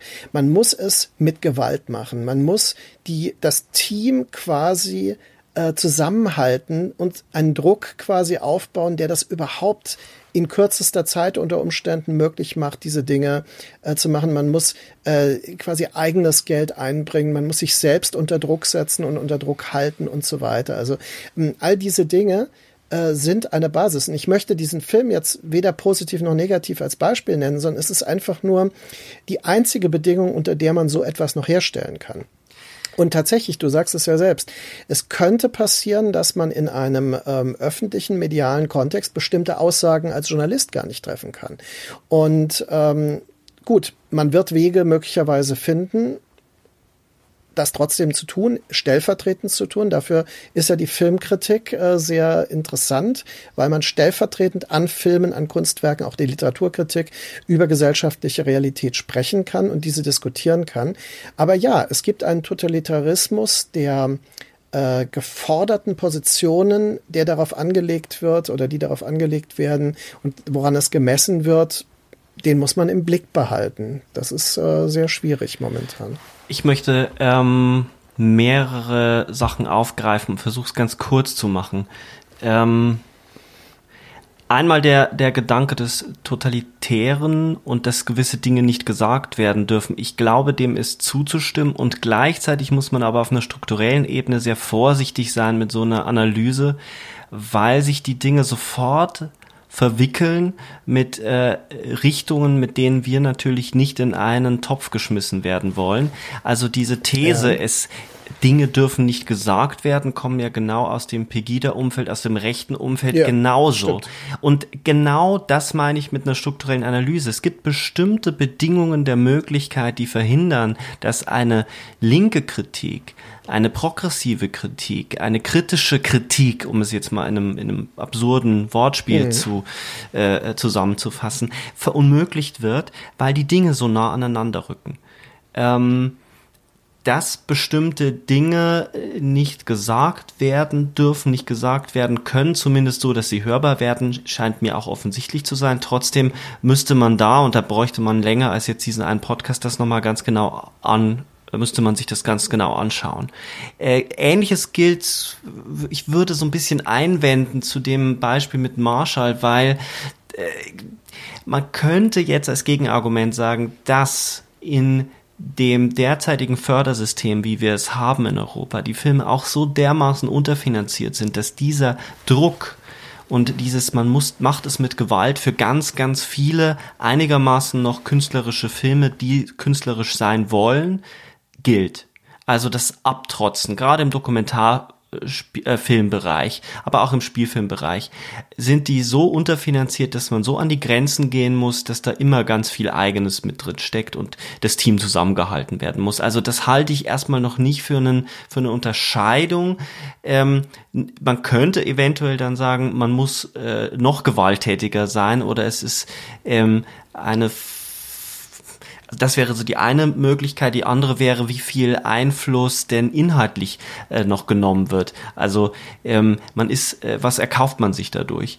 Ähm, da würde ich auch gerne nochmal genauer hin, hinschauen oder würde appellieren, dass man da nochmal drüber nachdenkt, ähm, was das eigentlich heißt, äh, unter den derzeitigen Bedingungen auch kleine Filme im Förderbetrieb zu produzieren zu dem ganz Großen, was ähm, Rüdiger angesprochen hat. Ich, ich zerbreche mir gerade selber den Kopf, weil ich mich ja selber nicht äh, in, die, in der Tradition von Hegel sehe. Also ähm, ich denke eher äh, mit Deleuze und ähm, tue mich schwer mit so einem, mit zu, zu glauben, es muss immer in Thesen, Antithesen funktionieren. Ich glaube, dass es Gleichzeitigkeiten gibt und ähm, Momente von, von, wo etwas eintritt, wo, wo die Bedeutung dessen, was eintritt, noch überhaupt nicht feststeht und es eher mhm. darum geht, immer wieder neue Bedeutungsprozesse in Gang zu setzen. Also Deleuze würde von Gegenverwirklichungen sprechen.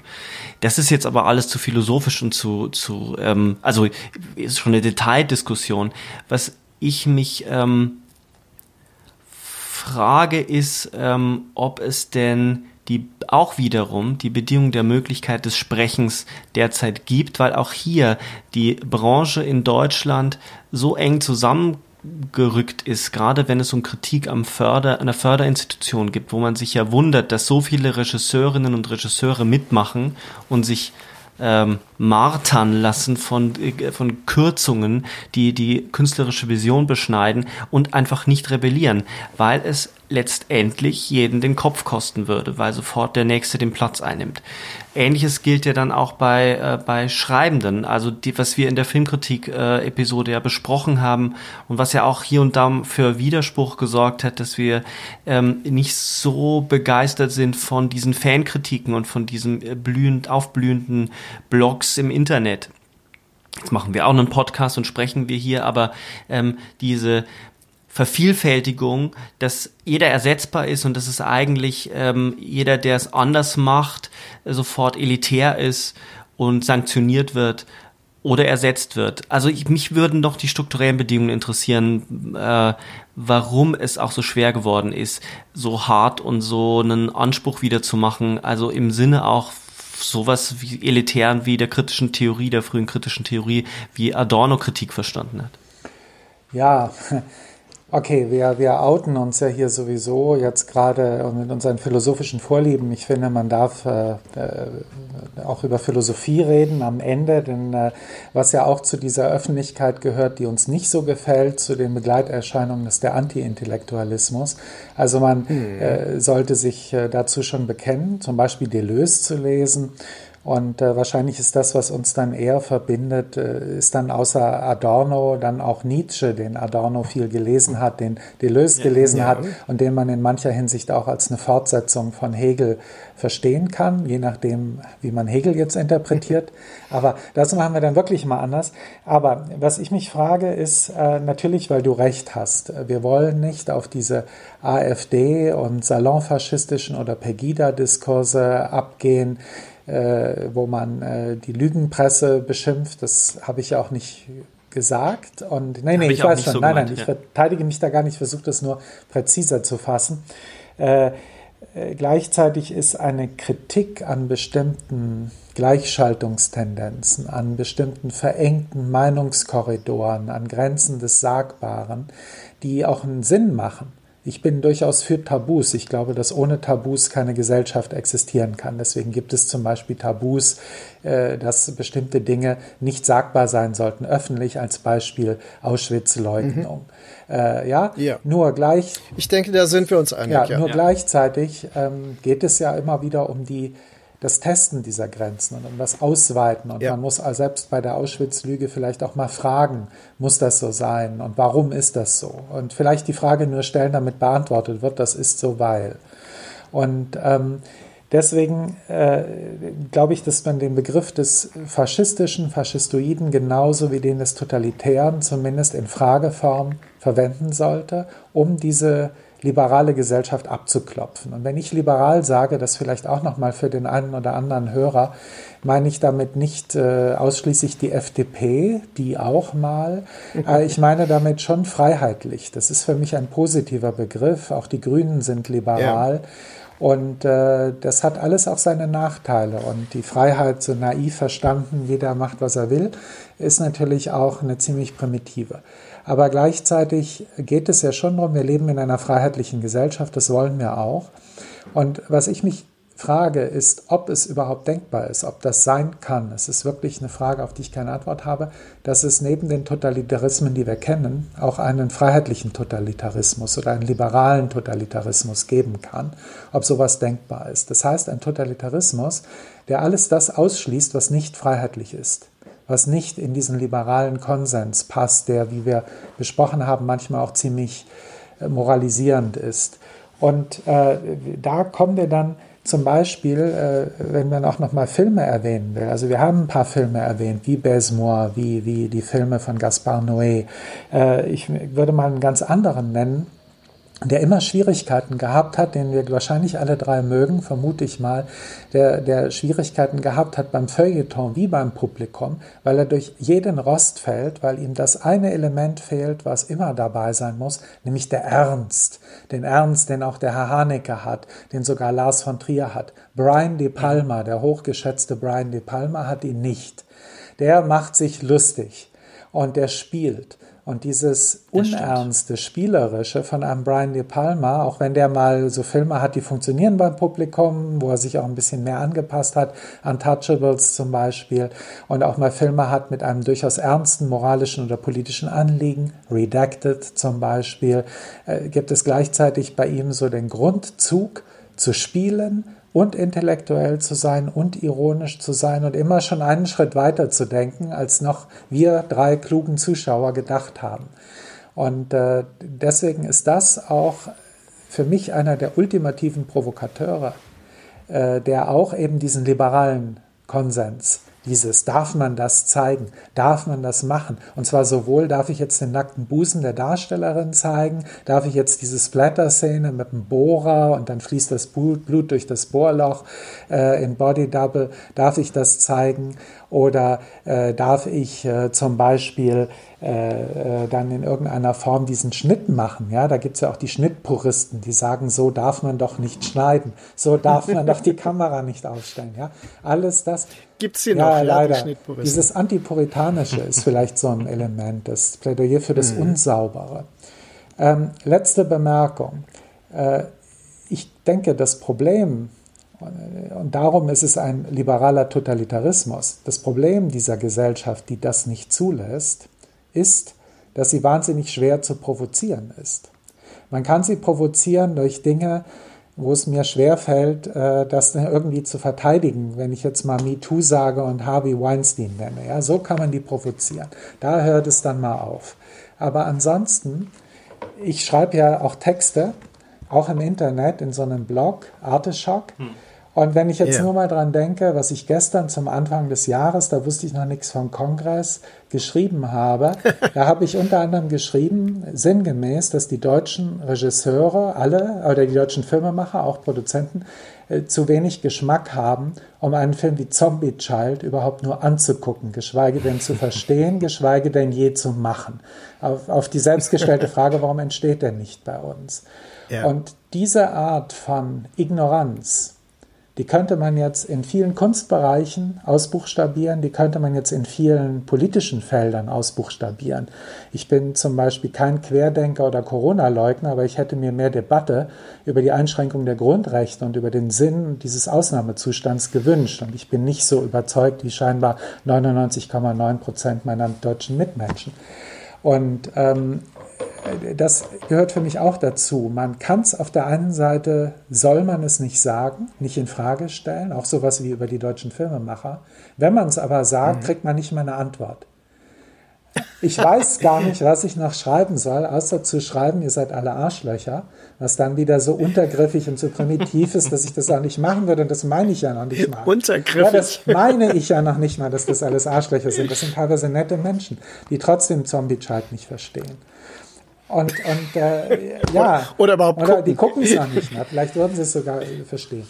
Und, und das finde ich so schrecklich an diesen deutschen Zuständen. Wollen wir mit dieser schönen Provokation und Polemik äh, äh, enden, von äh, der ich hoffe, dass es eine Antwort darauf gibt, äh, wenn gleich ich es auch bezweifeln mag, äh, enden und äh, gleichzeitig damit enden, dass äh, den Zuhörern und Zuhörerinnen da draußen Brian De Palma ans Herz gelegt ist als ein ungemütlicher Zeitgenosse, der bei Filmen eben auf so vielen äh, Klaviaturen unterwegs ist, dass es nicht mehr ähm, in ein Ganzes zu bringen ist und auch deswegen schon provoziert. Können wir damit enden? Ich finde, es ist eigentlich ein guter Moment. Super, Absolut. dann könnte Und, jeder seinen ähm, Lieblingsfilm von Brian De Palma sagen. Zum Ende jetzt? Why not? Ha.